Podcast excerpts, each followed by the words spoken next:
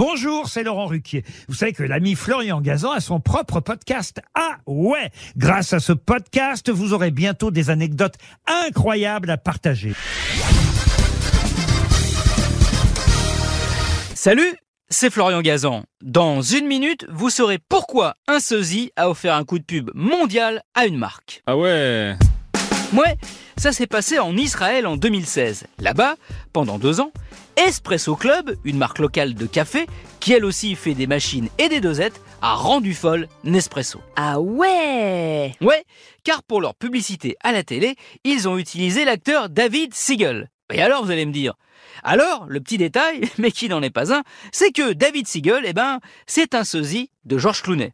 Et donc, les pubs pour Espresso Club se moquaient ouvertement de celles de Nespresso, puisque le faux Clooney, le costume chic et le regard de velours, s'y faisait chambrer par un Israélien qui lui vantait les mérites de la marque. Sans aller quand même jusqu'à finir par un What else Évidemment, Nespresso y a vu une tentative de parasitage et a intenté un procès, demandant 50 000 dollars de dommages et intérêts.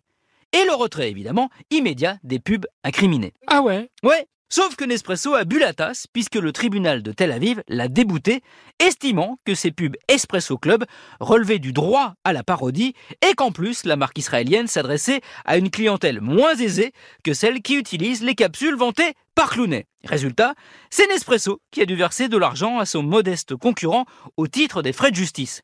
Et en plus, il y a eu un vrai effet Streisand.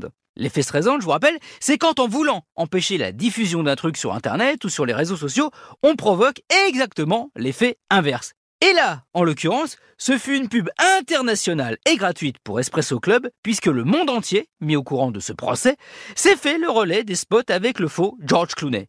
Et ça, pour la marque israélienne, c'était fort. Fort de café, évidemment. Merci d'avoir écouté cet épisode de Huawei, peut-être en buvant un petit espresso. Retrouvez tous les épisodes sur l'application RTL et sur toutes les plateformes partenaires. N'hésitez pas à nous mettre plein d'étoiles et à vous abonner. À très vite